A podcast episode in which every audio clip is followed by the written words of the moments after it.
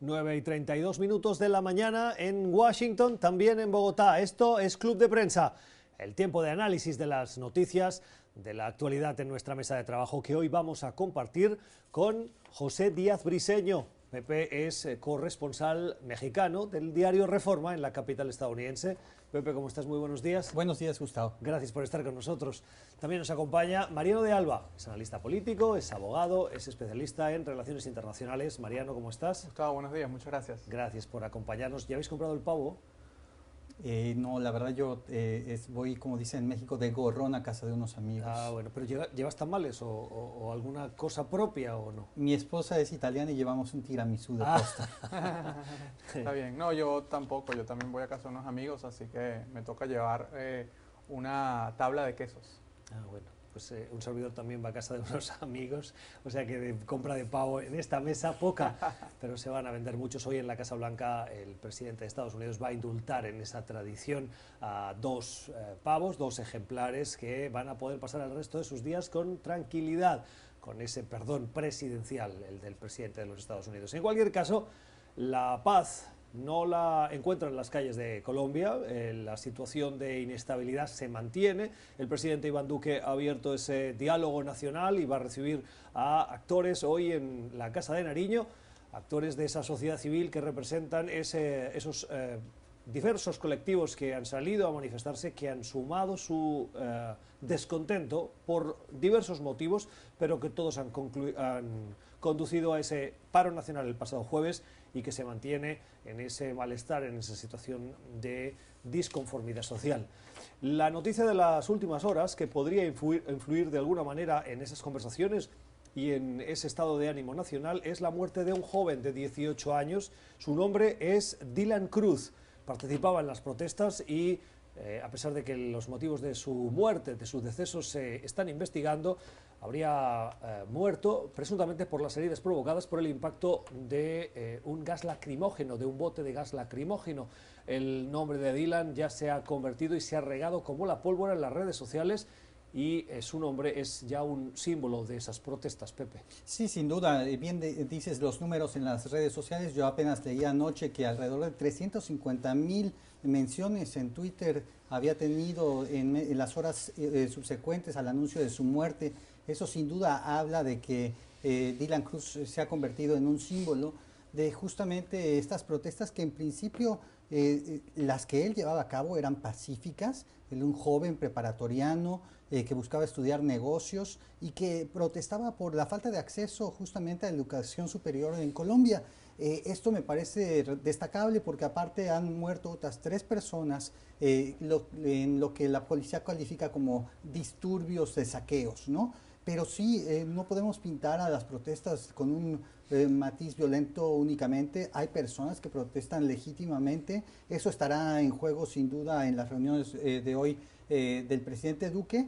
Y sí, es un símbolo también de cómo debe conducirse básicamente la contención de protestas sociales en las calles. Algo que en todas partes de América Latina y no so- de- de todas partes del mundo hay que decir, es una cuestión sumamente complicada. Ya ha renunciado el jefe de la unidad que estaba a cargo de estos eh, antidisturbios eh, y sin embargo, ¿cuál es la proporción real de guardar frente a una protesta que en principio era pacífica? Hay que, eh, me gustaría matizar, si bien es cierto que eh, gran parte de las protestas se han desarrollado de manera pacífica, en el momento de, y por eso se está investigando, y ahí estamos los periodistas siendo eh, extremadamente prudentes, en el momento del impacto que provoca las heridas que luego acaban en un desenlace como el que estamos explicando, eh, el entorno en el que se encuentra Dylan no es precisamente pacífico. O sea, se ven enmascarados detrás, eh, se ve gente lanzando objetos contra las autoridades. No es una protesta masivamente violenta, pero no todos los que participan en ese momento, en ese entorno, de acuerdo a los vídeos difundidos, están con una actitud pacífica. Y aquí insisto en defender eh, que la mayoría de ciudadanos, al igual que ha pasado en Chile o ha pasado en otros países de América Latina, sí son eh, protestas pacíficas. Lo que pasa es que los medios, desgraciadamente, nos acabamos centrando en, en la noticia extraordinaria de la violencia. Mariano. Sí, yo creo que, a ver, creo que sí, eh, el hecho de que, de que lastimosamente Dylan haya fallecido eh, pudiese marcar un antes o un, de- y un después en el desarrollo de estas protestas. Em, creo que eso va a ocasionar eh, mucha rabia en, algunos sectores de la población colombiana que está en las calles y que, y que por lo que yo veo planea seguir protestando. Y justamente en este, en, este momento crítico, diría yo, eh, yo creo que va a pesar mucho la respuesta del, gobierno colombiano, la respuesta de la fiscalía en una investigación pronta y efectiva de, qué fue lo que sucedió y si efectivamente hubo eh, aparentemente un, exceso por parte de, las autoridades eh, policiales y de control de, manifestaciones. Y también es un, llamado de atención a, lo que tú decías, Pepe, que es el, el control más general de este tipo de protestas, ¿no? Y creo que es, ese es un asunto central que va, va a tener que definir el, gobierno de Iván Duque en el sentido de eh, si estas protestas continúan eh, y si suceden hechos de violencia, pues entonces eh, las autoridades policiales van a tener que tener mucho cuidado porque justamente este tipo de hechos lamentables como la muerte de Dylan Cruz puede convertir, el, el, gran riesgo para el gobierno de Duque es que eso convierta unas protestas coyunturales en algo mucho más sostenido, como lo, que hemos visto en Chile, y por lo tanto pues eh, se vea realmente Colombia en una situación bastante crítica. Yo creo que la decisión de, Iván Duque de llamar un diálogo nacional es un, es un, primer paso en la dirección correcta, pero a partir de allí va a ver qué, qué, qué medidas tomar y, qué, y, a, qué acuerdos van a llegar las distintas fuerzas políticas. Y el gran problema que tiene Colombia es que, como, como, como ya comentábamos aquí, muchas de las protestas, y el caso de Dylan, eh, ya, tú lo decías, Pepe, es un ejemplo concreto, muchas de las protestas no es necesariamente algo político, sino va a conllevar reformas profundas, sociales, reformas del sistema bancario, eh, mayor acceso a la educación superior, etcétera, etcétera, por lo que eh, de alguna manera u otra, yo creo que de aquí a lo que resta el gobierno de Iván Duque va a tener grandes retos por delante, porque lo que está exigiendo buena parte de la población colombiana son reformas profundas. Sí, creo que nada más por anotar, creo que la manera como reaccionan los gobiernos a, las protestas, a la primera ocasión de, violencia es clave para intentar desactivar.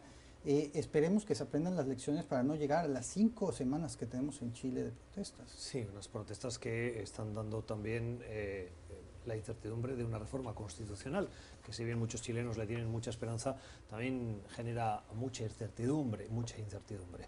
Eh, veo de todas maneras en, lo que estáis comentando eh, en las redes sociales, eh, que son reflejo relativo del malestar de la sociedad, pero que es un indicador que hay que considerar, dos grandes corrientes. Una, el hashtag o el tema de que las protestas no cesen, y el otro, Duque no cedas. En ese en ese llamado al presidente Duque a, eh, a considerar las movilizaciones en las calles con un cierto chantaje a unas políticas que surgen de unas elecciones legítimas y democráticas que nadie ha cuestionado y nadie ha puesto en, tela de juicio. Em, ¿qué, em, ¿Cómo veis el, tema de pedirle a Duque que no ceda? ¿Es el momento de hacer ese reclamo? Em, a ver, a ver, creo, que es un asunto complicado y, ya lo vimos también en Chile, ¿no? Donde los propios partidarios del presidente Piñera básicamente vieron con muy malos ojos muchas de las concesiones que hizo, ¿no? Y creo que eh, esa es parte de, esa etiqueta de Duque no cedas, como diciendo, em, pues mantén, mantén mano firme y a los efectos de mantener la estabilidad de tu gobierno. Ahora, yo creo que un, gran problema que tiene el señor Duque es que eh, la... son muchas corrientes las que están en las calles de Bogotá. Es decir, esto no es una protesta unificada bajo un solo liderazgo con eh, al menos, digamos, tres o cinco eh, demandas concretas. Estos son muchos grupos de distintas corrientes políticas, la izquierda más radical, la izquierda, la izquierda más de centro, que están en las calles, mucha gente descontenta que ni siquiera tiene una afiliación política, como, como era el caso de Dylan. Y en ese sentido creo que va a ser difícil, va a ser difícil para el gobierno de Iván Duque complacer a todo el mundo. Em, yo creo que, eh, y como lo dije antes, el diálogo, el diálogo que ha llamado el presidente Duque es un buen primer paso. Eh, no, no, no, no, tiene que ser necesariamente, eh, no, tiene que, no tiene que ceder realmente, porque lo, que se está, lo que al menos parte de la población está planteando son reformas en el plano social, en el plano económico, Em, pero ahora sí, sí, sí, es verdad una cosa que hemos visto también en, Chile, ¿no?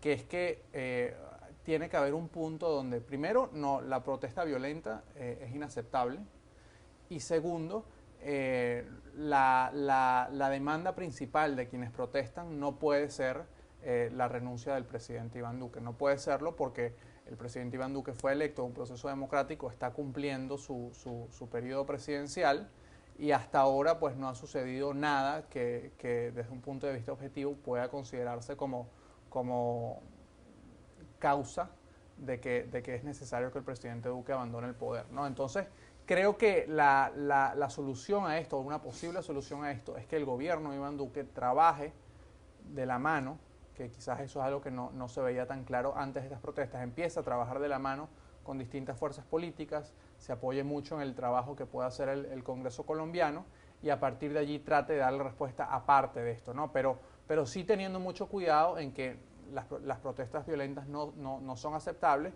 y luego pues la, eh, no, lo de la renuncia no es una, no es una demanda legítima y creo que ahí Piñera lo ha hecho relativamente bien, ¿no? Porque un momento sí se exigió mucho la renuncia de Piñera y ese era lo, se convirtió ese en el objetivo y creo que al final eso, al igual eh, es difícil que eso resuelva algo realmente de, los problemas que, por los que está protestando la gente. Claro, pero fijaros, fijaros en, la, situación. Es decir, el gobierno lee una realidad y aplica unas políticas. Y no es hasta que hay unas protestas que son masivas y en algunos casos violentas, en las que el gobierno no abre una mesa de diálogo. Muchas de las protestas, eh, de las reclamaciones que han generado esas protestas ya estaban antes. Si el gobierno abre un diálogo, le da carta de naturaleza a las protestas. Si el gobierno eh, eh, no abre el diálogo, no lee bien a la sociedad. Y si el gobierno abre el diálogo, además de darle la carta de naturaleza, reconoce que no estaba leyendo bien a la sociedad. Por lo tanto, su posición queda aún más en cuestión. Es decir, la decisión que tome es una decisión complicada.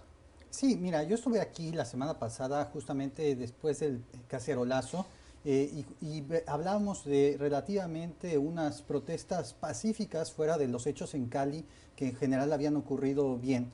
Y sin embargo la situación se ha deteriorado en los últimos días eh, más gravemente y eso obviamente nos eh, pone mucha preocupación y uno sobre todo está pues alarmado sobre todo porque Colombia es un país que tiene la polarización que justamente son las fuerzas del centro las que acaban siempre eh, pues eh, mitigadas por los extremos ideológicos y eso me parece que es importante que se vuelva a rescatar. Bien dice, eh, dice el compañero que hay aquí diversos intereses de distintas protestas, de distintas reivindicaciones, que si, un, que si un político es hábil, logrará arrancar la mayor parte de los apoyos en esas protestas. Esto pasa por política, es la única manera de desactivar estas eh, estas eh, protestas, logrando acuerdos con las fuerzas mayoritarias que están en la calle, identificarlas correctamente y no, y no eh, ayudar a la polarización, Gustavo. Eso es una responsabilidad de todos los líderes políticos. Sí, y yo creo que recordemos que recientemente hubo, hubo elecciones regionales en Colombia, donde a, modo de conclusión general salió muy fortalecido el centro, que yo creo que es un, buen síntoma en el sentido de que el grueso de la población colombiana reconoce la polarización, pero reconoce también que no le gusta esa polarización y lo que quiere son respuestas concretas a, sus, problemas, a sus problemas diarios, ¿no? Em, yo nunca, yo creo, yo creo que por principio uno no puede pensar que llamar un diálogo, que escuchar a otras fuerzas políticas, que escuchar lo, que está pensando los ciudadanos, así sea mediante protestas, eso necesariamente debilita un gobierno. Eh, creo que esa manera de pensar es errada creo que justamente, justamente eh, el, gobierno de Iván Duque debe aprovechar esta oportunidad para hacer un esfuerzo y, ser, y, ser real, y, ser, y buscar ser realmente un gobierno eh, que le abre las puertas a todas las fuerzas políticas, las escucha y trata de trabajar en, los sectores donde hay acuerdos eh, y sobre todo apoyándose mucho, como ya dije antes, en, en, la representación de los colombianos en el Congreso, para tratar de buscar soluciones a problemas concretos. si se ve la, apertura, o, mejor dicho, el, inicio de un diálogo como algo que debilite un gobierno, pues entonces se tiene una concepción de que, de que en, la política, en, el manejo de, los países, el diálogo no es correcto, sino que el candidato ganador tiene que tratar de, avanzar solo, solamente sus propuestas a como de lugar, no teniendo en cuenta las personas que piensan distintos. Y yo creo que justamente los gobiernos tienen que pensar, tienen que gobernar pensando también en el que piensa distinto o en el que difiere. 9 y 47 minutos de la mañana en Lima, en Perú, Keiko Fujimori, una figura relevante de la oposición en el Perú, saldrá de prisión. Esto después de que el Tribunal Constitucional haya revocado la prisión preventiva que la mantenía encerrada como consecuencia de un proceso judicial vinculado a pagos, presuntos pagos de la constructora brasileña Odebrecht. ¿Qué impacto va a tener, Mariano, esto en la política brasileña? Eh, peruana. Bueno, eh, hay elecciones en enero del año 2020, elecciones legislativas. Em, recordemos que el partido de la señora Fujimori, eh, Fuerza Popular, eh, es una fuerza política importante en el Congreso peruano. Y eh, justamente luego de que, de que Keiko Fujimori ingresó en la prisión preventiva, básicamente el partido Fuerza Popular, al perder a su líder, em, empezó a fragmentarse. Y eso ha ido debilitando mucho a, ese partido, por lo que, en primer lugar, lo que se espera es que de alguna forma la salida de Keiko Fujimori nuevamente a, las calles de Perú pueda quizás eh, reunificar el partido Fuerza Popular y, en consecuencia darle una, mejores opciones en términos de representación en las próximas elecciones del año 2020. Eh, eso por un lado, ¿no? Luego, claro está, eh, en segundo lugar, eh, la gran pregunta es en qué condición va a salir eh, Keiko Fujimori en términos de popularidad. Eh, si uno revisa las últimas encuestas, da, la impresión que su, aceptación en el, público general peruano ha venido en franco deterioro y ahora vamos a tener que ver si realmente ella puede aprovechar nuevamente estar en las calles para de alguna forma tener nuevamente esa preponderancia dentro de su partido y de la política peruana en general. Y en tercer lugar, yo diría que eh, este, este, esta, va a ser una situación muy interesante porque recordemos que Perú es justamente uno de los países donde hemos visto quizás mayor abuso de la prisión preventiva y eso es lo que la audiencia tiene que tener muy en cuenta. Esto no es que Keiko Fujimori fue declarada inocente, esto es que el juicio a Keiko Fujimori va a continuar, solamente que ella va a estar en libertad. Entonces vamos a ver realmente cuál, cómo, se, cómo se desarrolla este proceso. Ella todavía puede ser condenada y de alguna forma si, si al final es condenada eh, y tiene que regresar a prisión, pues de alguna forma se va a demostrar que el hecho de que ya esté en libertad no necesariamente afecta el desarrollo de ese proceso judicial, o a lo mejor sí lo va a hacer, veremos. Sí, eh, ayer mismo el presidente de la Corte dejó muy claro que el, el fallo de ayer no tiene nada que ver con los méritos mismos del caso eh, como bien dice Mariano.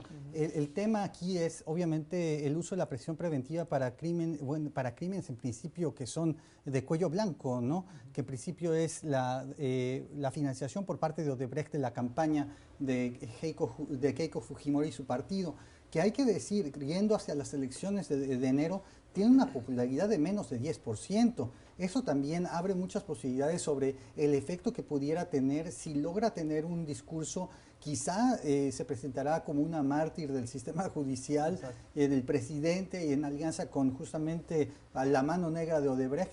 Pero también por otro lado está la cuestión de las investigaciones judiciales.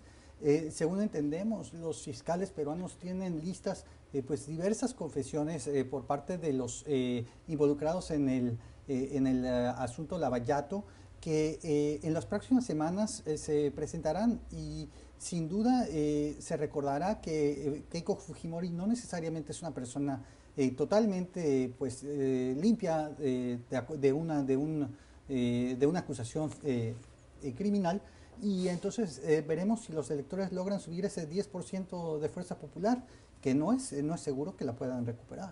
Hay otro detalle aquí importante, que es que em, vamos a ver en las próximas semanas, creo yo, muchas acusaciones de lado y lado de, todas las fuerzas políticas peruanas sobre la independencia del Poder Judicial. Y eso es algo bastante grave, bastante preocupante.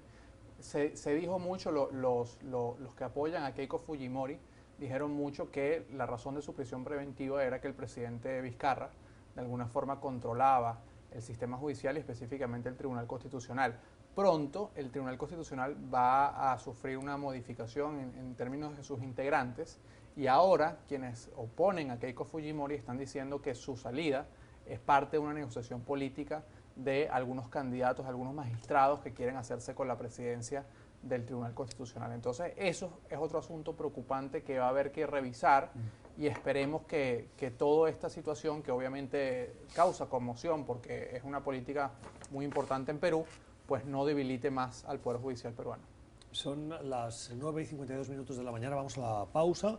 Se está avanzando en una investigación sobre eh, qué ha provocado el cierre por un protocolo de seguridad del perímetro de la Casa Blanca, en el que se encuentra el presidente de Estados Unidos, Donald Trump, y también del Congreso de los Estados Unidos. El motivo, según han reportado las autoridades, es la identificación de una aeronave no identificada que ha violado el espacio aéreo eh, de Washington, lo que ha llevado a activar ese protocolo que incluye, entre otras, reuniones de alto nivel de la cúpula militar y de seguridad y la activación y sobrevuelo de la zona de cazas militares. No se sabe el motivo eh, de esa aeronave, ni eh, la causa, ni quién lo pilota, ni de qué se trata. Al menos las autoridades no han dado más información. De momento se han activado esos protocolos que activan eh, los perímetros de seguridad y los bloquean. El presidente sigue en la Casa Blanca. Esta información está en desarrollo. Ya regresamos. Seguimos en Club de Prensa haciendo análisis de cuestiones de la actualidad hoy con José Díaz Briseño y con Mariano de Alba, el día en el que conocemos los datos que ha difundido el Instituto Nacional de Estadística y Geografía de México. Da datos económicos sobre la situación, una situación que algunos medios califican de travesía del desierto porque la economía mexicana no levanta el vuelo. En los nueve primeros meses de este 2019 el crecimiento ha sido nulo y el PIB de esa segunda potencia latinoamericana cayó un 0,1%. Ustedes me dirán, qué poquito, sí, pero no crece y la situación ya es lo suficientemente delicada y más teniendo en cuenta determinadas políticas sociales de gasto que quiere impulsar el gobierno de Andrés Manuel López Obrador. ¿Se esperaban estos resultados, Pepe? Llevamos eh, básicamente durante todo este año, incluso el trimestre del año, del año pasado, el último trimestre del año pasado, con un eh, crecimiento negativo. Y este último crecimiento fue apenas de 0.1%, lo que habla claramente de un estancamiento de la economía.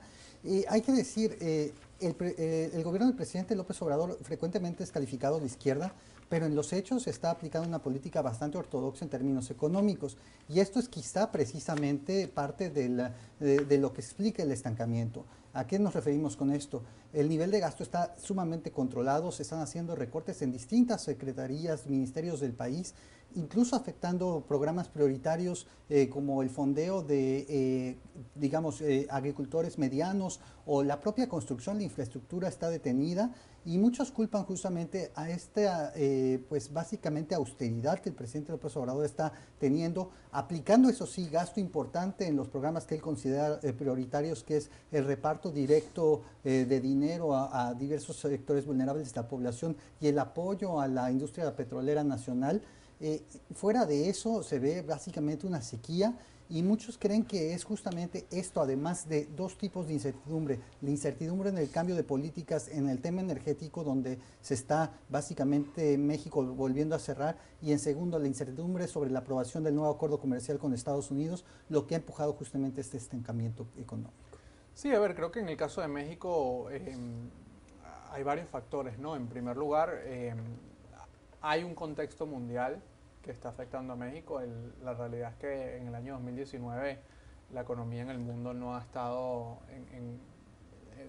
no ha gozado de buena salud de alguna forma y, prueba de ello es recortes de tasas de interés que también hemos visto en, eh, en, eh, en Estados Unidos y también hemos visto eh, adicionalmente en México y, en, muchos países. En el caso de López Obrador es un caso curioso porque por un lado de alguna forma la incertidumbre que ha generado con algunas decisiones, esto ya lo decía Pepe, eh, por ejemplo, la cancelación del aeropuerto de México, el tema de las subastas eléctricas, que, es reciente, eso yo creo que ha generado dentro de México un, un, ambiente como de mucha incertidumbre, mucha cautela, sobre todo al sector privado mexicano, que quiere ver realmente qué es lo que va a hacer López Obrador a los efectos de decir si, si, si invierte más o no. Hay mucha cautela, pero al mismo tiempo la inversión extranjera en México no aparentemente no ha sufrido tanto. De hecho, hoy, se, hoy eh, tengo entendido que, que López Obrador iba a presentar un plan de infraestructura donde se espera que eso de alguna forma reactive parcialmente la economía. Em, aquí el problema fundamental, pienso yo, es el, y lo decías tú muy bien, Pepe, es el tema de la incertidumbre. ¿no? Eh, todavía eh, los mexicanos, sobre todo, quieren ver eh, cuál es la dirección que va a tomar López Obrador. Em, y, yo creo que eso de alguna forma tiene la economía estancada. Y luego, em, la, la, gran pregunta para mí es si, teniéndose en cuenta, el gobierno de López Obrador va a ser capaz de atraer suficiente inversión extranjera eh, a los efectos de que la economía eh, mexicana empiece, empiece a, tener un, mejor performance. Va a ser difícil, pienso yo, em, pero habrá que ver. Sí, los pesimistas solo dicen, eh, cuando lleguen las vacas flacas, cuando todavía quizá hay una contracción hacia el futuro, ¿qué va a pasar con los programas sociales que él está buscando financiar y con el financiamiento de la industria nacional eléctrica y, y de producción de petróleo, Pemex y la Comisión Federal de Electricidad? muchos pesimistas dicen, ahí es cuando se va a disparar el gasto porque no va a, aguantar, no fondear esos programas especiales. Lo que es cierto es que el Fondo Monetario Internacional ayer renovó una eh, línea de crédito flexible donde habla que los fundamentos macroeconómicos de México son sólidos y que justamente el gobierno se ha, buscado justamente mantener un superávit y no caer en un déficit que eh, básicamente los eh, condenaría a México a una recesión más, más fuerte. 12 y 4 minutos de la tarde en Santiago de Chile. Varias cosas a tener en cuenta sobre la situación de este país suramericano. La primera, su canciller hoy visita la Organización de Estados Americanos para actualizar sobre los avances de las gestiones del gobierno para hacer frente a la crisis social que vive el país. La segunda, que el gobierno de Sebastián Peñera, lo comentábamos antes a colación de eh, la situación de Colombia, el gobierno de Piñera, decimos, a pesar de la propuesta de abrir una constituyente para redactar una nueva constitución. A pesar de que esa propuesta ha tenido el visto bueno de los legisladores en el Congreso y a pesar de haber puesto sobre la mesa una serie de medidas sociales que en este caso sí incrementan el gasto público para que la clase media reciba o perciba, para ser más precisos, los beneficios de la situación económica, no ha conseguido la paz social. Pepe, ese acuerdo de constitución genera más incertidumbre que eh, certeza?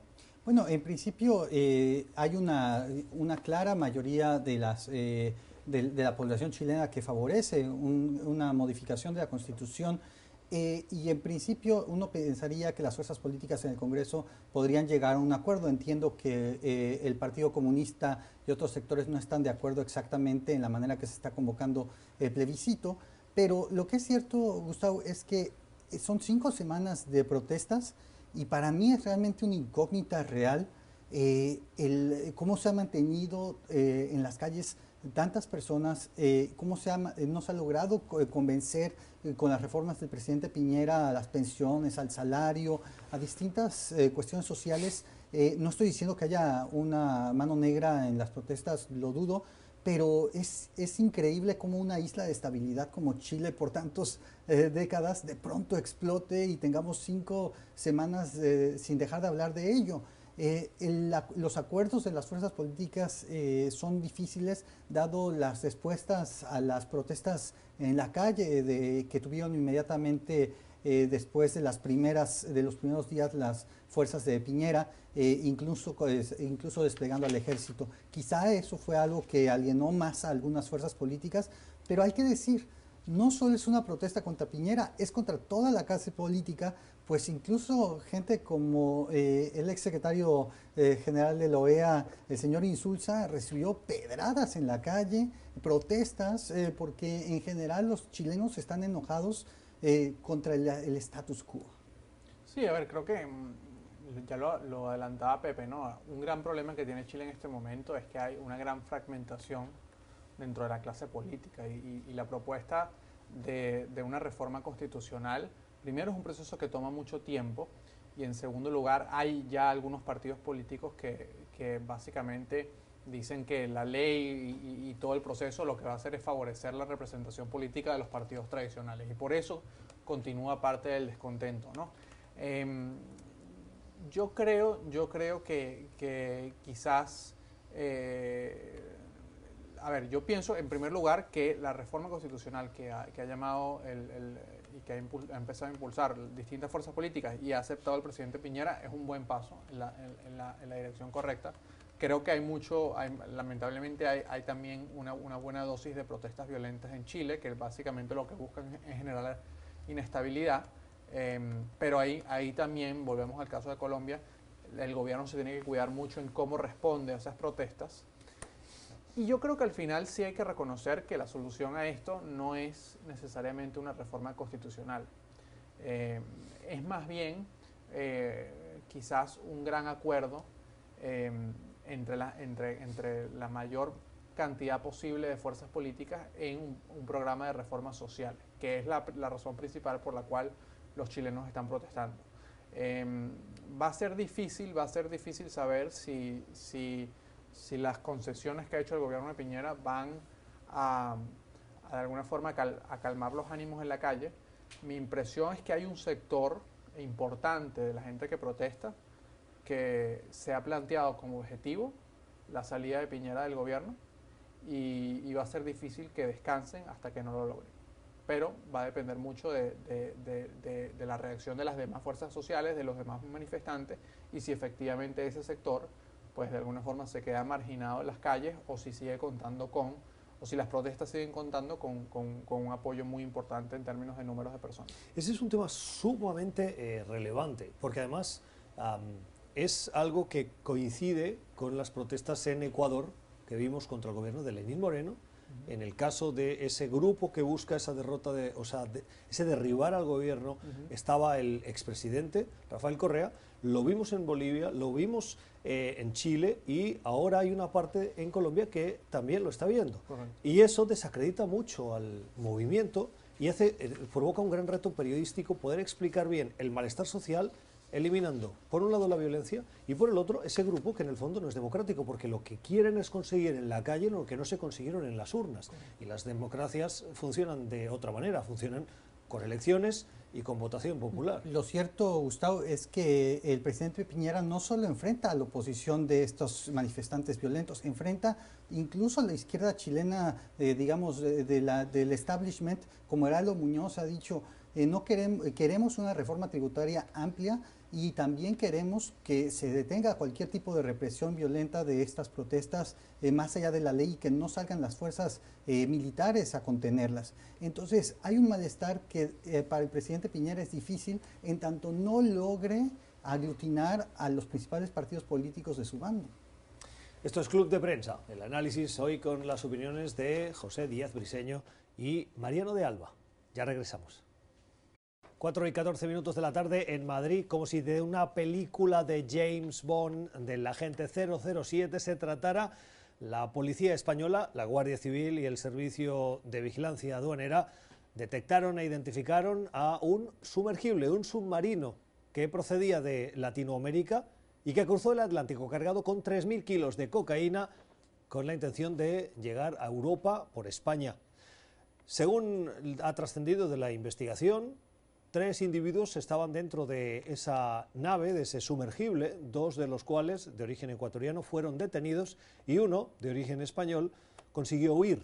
Es uno de los alijos más importantes apresados por las autoridades españolas y la verdad sorprende que en esa nueva e innovadora manera de transportar la cocaína entre los dos continentes ahora se incluya esta, la de los eh, submarinos. Sí, es interesante porque técnicamente eh, se llaman semisumergibles, es decir, no, se, eh, no permanecen debajo del océano completamente, sino que dejan una ligera parte de su, parte superior con acceso al aire de la, de, la, atmósfera. Hay que decir que estos son, tienen muchísima tradición eh, de ser usados para transportar eh, droga en América hacia América del Norte. Muchos han... Desde América Latina. Desde América del Sur, han encallado en México, han encallado en, eh, en América Central, en las islas del Caribe, y es una de las maneras, digamos, que se conocían que, por ejemplo, salían desde puertos como Buenaventura en, en Colombia rumbo a las costas del sur de México. Lo que es sorprendente es esta travesía que como bien dices es a través del Océano Atlántico, no sabemos cuánto tiempo les habrá llevado Eh, no quiero ni siquiera calcular la claustrofobia que se vivían estos tres tripulantes adentro. Y también eh, a mí me sorprende el que haya, el que haya eh, porque los artículos de prensa no lo, no lo refieren, cómo escapó el tripulante español. ¿Llegaron ya a tierra? ¿Estaban en, en, el mar? Lo que avanzan las autoridades es que eh, se desconoce si el cargamento de cocaína fue cargado desde un barco en alta mar y luego transportado a la costa portuguesa y en paralelo desplazarse hacia la zona de Galicia, donde quisieron adentrarse en una de las rías. Eh, las rías es, ese final de un río que tiene una profundidad relativamente importante, que el agua del mar entra y que tiene la posibilidad de eh, que un sumergible de esas características pueda adentrarse y, así, y allí intentar de, eh, descargar. Es allí donde fue identificada el sumergible. Entonces habrá salido por ahí el tercer tripulante que se escapó. Eh, me parece también interesante porque uno se pregunta, ¿será la primera ocasión que esto ocurre o ya habrá habido otros eh, eh, esfuerzos exitosos para traficar esta cocaína? Normalmente vienen en barcos de pues grandes producciones de agrícolas, ¿no? tradicionalmente los puertos de Vigo y otros, pero es, es, interesante que se atrevan a tomar este riesgo con un cargamento tan grande de 3.000 kilogramos. Sí, a ver, creo, creo, que eso no es nuevo, de hecho la propia prensa refleja de que de forma muy famosa, aparentemente Pablo Escobar también utilizó esto eh, durante su época. Em, creo que esto, esto va a tener que, va a obligar a, las fuerzas policiales o a, las, autoridades en, Europa y sobre todo en, España a primero colaborar más con eh, las fuerzas antidrogas de Estados Unidos que tiene mayor experiencia en, detectar esto, porque como decía Pepe, hay una experiencia, eh, hay una experiencia ya eh, en América Latina y en América del Norte con respecto a este tipo de casos. Eh, en el caso de España no es la primera vez que se descubre esto. En el año 2007 se, se descubrió también un cargamento inclusive superior de 4.000 kilos de cocaína. La realidad es que, pues efectivamente, de alguna forma los narcotraficantes también están buscando mejorar sus mecanismos de, tráfico eh, y, de alguna forma u otra este ejemplo concreto refleja que el narcotráfico sigue siendo un, negocio transnacional en el sentido de que habiendo ciudadanos ecuatorianos, un ciudadano español y por lo tanto hay, redes importantes que todavía están operando y que, que están buscando ver de qué forma pueden eh, traficar eh, de forma más exitosa las opiniones, el análisis en este club de prensa, en esta mesa de trabajo, hoy con José Díaz Briseño y con ah, Mariano de Alba. Vamos a dar una nueva pausa, la última en este programa y regresamos. Seguimos en Club de Prensa, recta final, con una desgraciadamente mala noticia. Una mala noticia que es recurrente, pero que no por ello queremos dejar de analizarla. La Organización de Naciones Unidas, a través de su eh, institución o de la Organización Meteorológica Mundial, que depende del paraguas de Naciones Unidas, acaba de emitir su boletín anual y no trae eh, unas buenas noticias respecto al medio ambiente. Dice que em, eh, la temperatura en la Tierra viene muy marcada por la presencia de dióxido de carbono, metano y óxido nitroso, cuyos niveles están en récords históricos y que esto está provocando el calentamiento del planeta. La concentración, dicen los expertos, de ese CO2 es comparable a la que ya se tenía en la Tierra hace 3 eh, y 5 millones de años atrás, cuando todavía no había humanos, y entonces, dicen los expertos, la temperatura del planeta era de 2 a 3 grados más cálida y el nivel del mar entre 10 y 20 metros superior al actual. Nueva advertencia de Naciones Unidas a los gobiernos para tomar medidas. Pepe. Sí, aquí lo que sorprende obviamente es esta eh, inacción de los gobiernos nacionales con eh, metas realmente ambiciosas para poder lograr esto. En particular, recordemos la falta de compromiso de la principal economía mundial, Estados Unidos, que decide salirse del Acuerdo de París que en principio no está colaborando y por el contrario está echando para atrás diversas regulaciones e incluso luchando en contra de estándares eh, de eh, eficiencia de combustibles en eh, el estado de California. La administración Trump está dando un paso atrás y ya no necesariamente es el líder Estados Unidos en el esfuerzo de contra el cambio climático. Sobre esto se cierne una prácticamente, un prácticamente consenso de los eh, científicos en contra de un puñado de libertarios que han tenido mucha influencia en el gobierno estadounidense en presentar el caso como una básicamente una quimera que realmente no ocurrirá. Los, los científicos nos están diciendo básicamente que estamos eh, peor que en la era preindustrial ya, eh, mucho más, en más de 150% si no estoy equivocado. Y la cuestión aquí es, realmente estamos conscientes de que la, la situación en, eh, en, el mundo no es ya la misma la que teníamos. Muchos recordamos los parques nacionales como si fueran algo prístino. No, señores, ya no es prístino. El aire ha cambiado. Sí, a ver, creo que esto es una señal más de que no se está haciendo suficiente. Creo que es un buen paso de que en los últimos años este tema sin duda alguna es recurrente y está, está entre los puntos importantes de agenda, pero la realidad es que a, la hora de la práctica, a la hora de tomar medidas, hacer reformas, no se está haciendo suficiente. Eh, y la razón la decía Pepe, que es que hay una tensión eh, intrínseca entre la lucha contra el calentamiento global y de alguna forma el desarrollo económico de los países. ¿no? Y, y, los países subdesarrollados de alguna forma piensan que no, no tienen tanta responsabilidad como los países o las economías desarrolladas. Entonces, es un llamado de atención, va a haber una cumbre en los próximos días en Madrid, que originalmente iba a ser en Chile, pero por las protestas fue cancelada. Eh, habrá que ver qué surge de allí, pero eh, razones para tener esperanza en realidad hay pocas. Antes de terminar, una noticia de hace minutos que está en desarrollo. El Departamento del Tesoro acaba de anunciar sanciones en el marco de la orden ejecutiva firmada por el presidente Donald Trump para poner presión a Venezuela. El objetivo de la sanción anunciada por el Departamento del Tesoro es la compañía conocida como Cuba Metales, que, dice el Tesoro, ha contribuido a eh, sobrepasar esas sanciones impuestas al régimen de Nicolás Maduro y ayudarle, darle aire. Mariano, un comentario breve. Bueno, creo que es un aumento de la presión. La, realidad es que habrá que evaluar el impacto de esto. Eh, las sanciones han hecho un efecto importante, pero falta algo más. Pepe.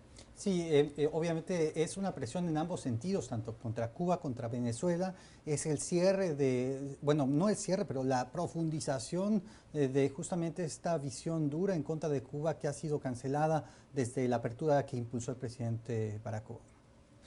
Y esto cuando se cumplen tres años de la muerte de Fidel Castro.